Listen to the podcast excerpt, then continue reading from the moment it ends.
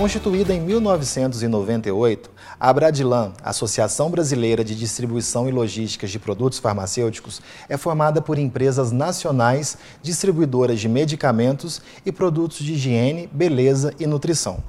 A Bradilan reúne 138 distribuidoras de medicamentos e produtos de higiene pessoal e cosméticos, que juntas atingiram a marca de 5 bilhões 650 milhões de reais em vendas no ano passado o que representou um aumento de 12,9% em relação a 2017, quando chegou a 5 bilhões de reais. Com as dificuldades econômicas que o país vem enfrentando e com o orçamento reduzido, muitas famílias vêm optando por medicamentos com valores mais acessíveis. E com isso, os genéricos ganham destaques nas vendas. Na distribuição de segmentos dos produtos na Abradilan, de junho de 2018 a maio de 2019, o destaque ficou por conta dos medicamentos genéricos e similares, que chegou a representar 42,76% das vendas no mercado de distribuição. Em unidades, o percentual chega a ser maior, 44,4%. E para falarmos de Abradilan, do mercado farmacêutico, de tendências e muito mais, Hoje recebemos no Momento Drogaria Vinícius Andrade, mineiro de Belo Horizonte, jovem, engajado e apaixonado por gestão de negócios. Andrade é formado em administração pela Pontifícia Universidade Católica de Minas Gerais. Vinícius é o mais novo presidente da Abradilan e ocupará a cadeira até 2021. É também diretor executivo do grupo Orga Pharma, empresa familiar existente há mais de 50 anos. Vinícius, seja muito bem-vindo ao Momento Drogaria. Obrigado por ter aceito o nosso convite. Seja muito bem-vindo.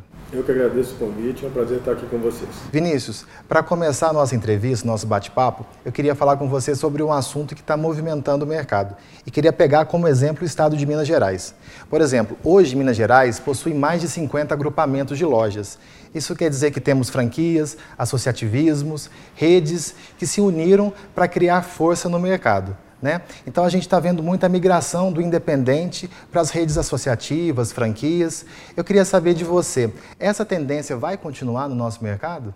João, isso sim é uma tendência, eu acredito que isso vai continuar, mas eu acho que vale a pena a gente olhar o mercado farmacêutico num contexto mais amplo, né? É, até para explicar o porquê dessa, dessa tendência. Então, o mercado farmacêutico, apesar de todas as dificuldades da economia, é um mercado que continua crescendo. Né?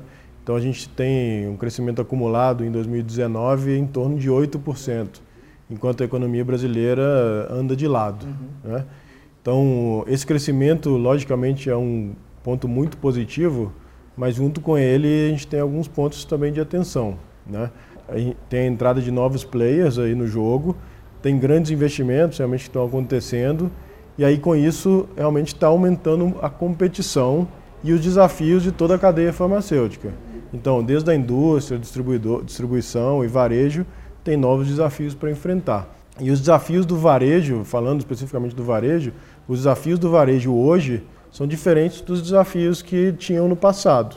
Então, hoje, um varejo independente tem que enfrentar a competição da grande rede no, em, em vários dos municípios onde a grande rede não estava. E hoje está presente. E hoje está presente.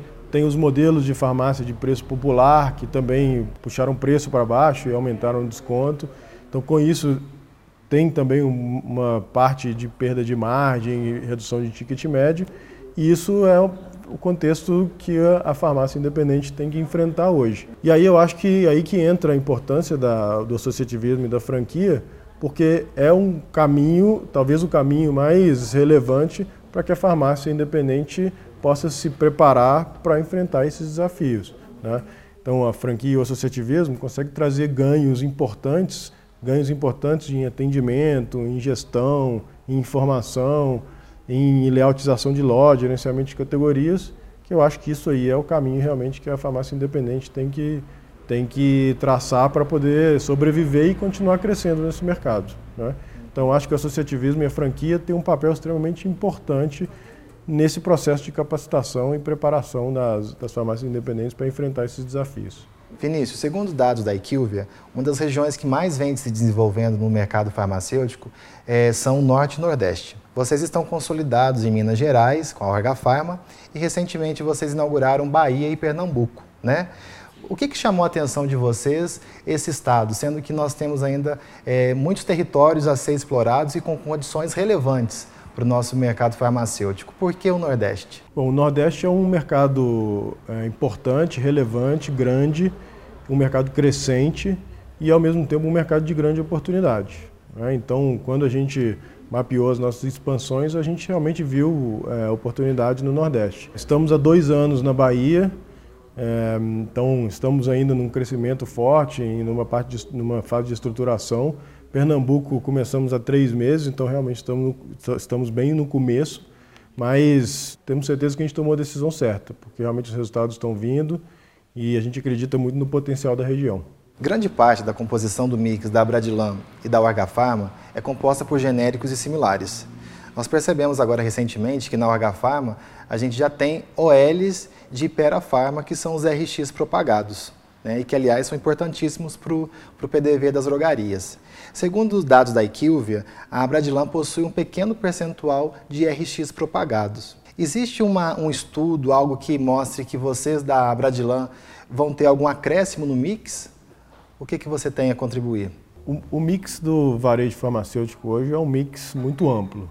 Né? Então, realmente, a Bradilan tem um mix prioritário de genéricos e similares. Existe uma tendência importante de expansão de mix dentro dos associados da Bradilan para produtos, de não, para produtos não medicamentos, para produtos de propaganda médica e OTCs, e isso deve sim crescer nos próximos anos a gente precisa cada vez mais, como distribuidor, atender a necessidade da, da farmácia. Uhum. Então, atender com um mix mais amplo, com ofertas de produtos, para que realmente a gente possa estar mais próximo do, do PDV. Então, isso é uma tendência e eu acredito que nos próximos anos isso vai se tornar cada vez mais relevante. Um dos poucos setores que vem crescendo em meio às dificuldades do país é o mercado farmacêutico. Como você avalia esse crescimento e o que a gente pode esperar para o futuro das drogarias? Realmente, o mercado farmacêutico é um mercado que continua crescendo, independente do, dos desafios da economia. É, esse é um ano que a gente está crescendo, que o mercado farmacêutico tem crescido um pouco menos do que os últimos anos, então a gente está aí, como eu disse, com em torno de 8% de crescimento. É, a gente acredita que vai continuar o crescimento, então, principalmente porque é, a população brasileira tem, está envelhecendo, né? então isso aí traz um, um, ganho de mercado importante, porque os grandes consumidores de medicamentos é, é a, a, população idosa. Além disso, a gente tem também a entrada dos genéricos cada vez mais forte, que tem levado cada vez mais acesso a medicamentos para a população. Então, uma parte da população que não tinha acesso a medicamentos hoje tem acesso, então isso contribui muito com, ainda com o crescimento. E, além disso, o medicamento é realmente um produto de primeira necessidade. Né? Então, é, quem tem que tomar o medicamento vai continuar. vai continuar tomando. E então essa parcela aí de crescimento sempre se mantém. Muito bom, Vinícius. Atender o consumidor em vários canais já é uma realidade de muitos outros segmentos a gente vê cada vez mais os jovens, né, pessoas é, com smartphone na mão, conectados, buscando informação, isso em tempo integral. E a gente vê que o shopper ele quer experiências diferentes de compra.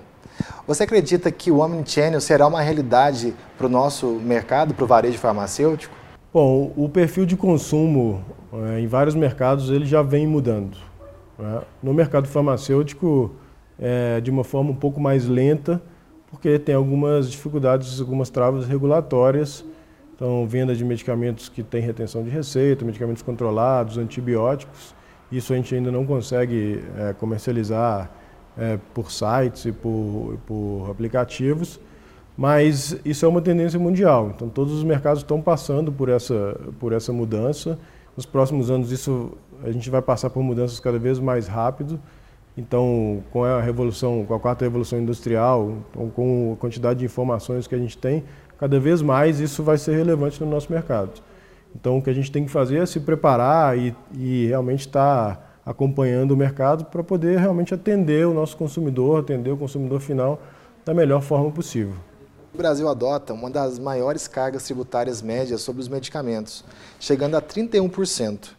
É, diferente de países como, por exemplo, a França, que são 2%, a Espanha, 4%, Japão e Portugal, 5%, até mesmo a Argentina, com 21%. Já os países como os Estados Unidos, Reino Unido, México e Canadá mantêm o imposto zero. O imposto zero tem um viés muito social, porque ele pode garantir acesso à saúde a muitas pessoas carentes. Né? É, com a retirada ou a redução do imposto que incide sobre os medicamentos, que impacto nós teríamos na nossa, no nosso mercado?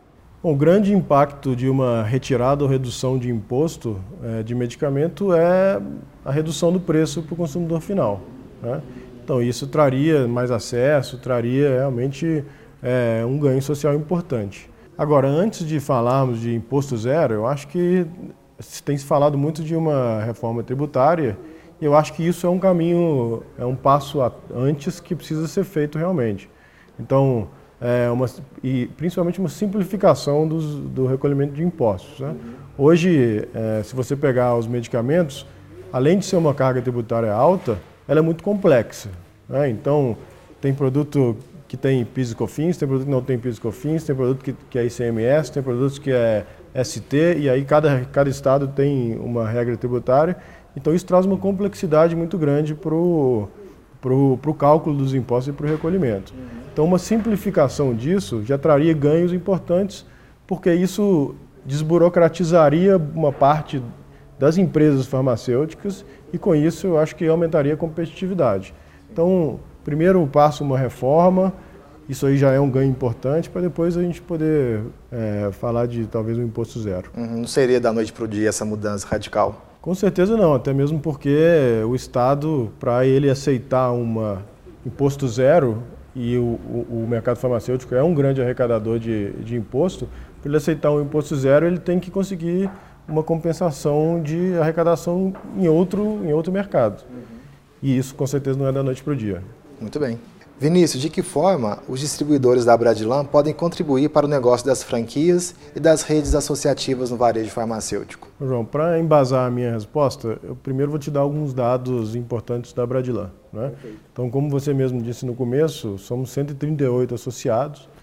É, a gente atende hoje 96% dos municípios brasileiros e a gente chega em 90% das farmácias. Então, junto com a indústria, junto com as associações, a gente precisa usar a estrutura da Bradilan, a estrutura de vendas, os representantes da Bradilan que estão próximos da farmácia, para levar para essa farmácia cada vez mais informação, cada vez mais capacitação, cada vez mais treinamento, para que a farmácia se prepare realmente para enfrentar os desafios da, do mercado farmacêutico. Então, junto com, a, com as associações, com as franquias que têm esse modelo de negócio, a Bradilan pode levar e deve levar esse tipo de, de ação e de conhecimento para que o PDV se profissionalize cada vez mais. Vinícius, para a gente encerrar, eu queria falar sobre a 15ª edição da Bradilan Conexão Farma.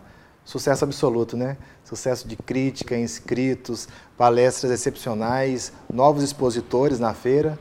O que, que você consegue adiantar para a gente para 2020? O que, que, tem de novidade aí? Porque já que o 2019 foi, foi é, tão é, diferente, chamou tanto atenção, acredito que a, o nível subiu demais. Então, o que, que você pode adiantar para a gente?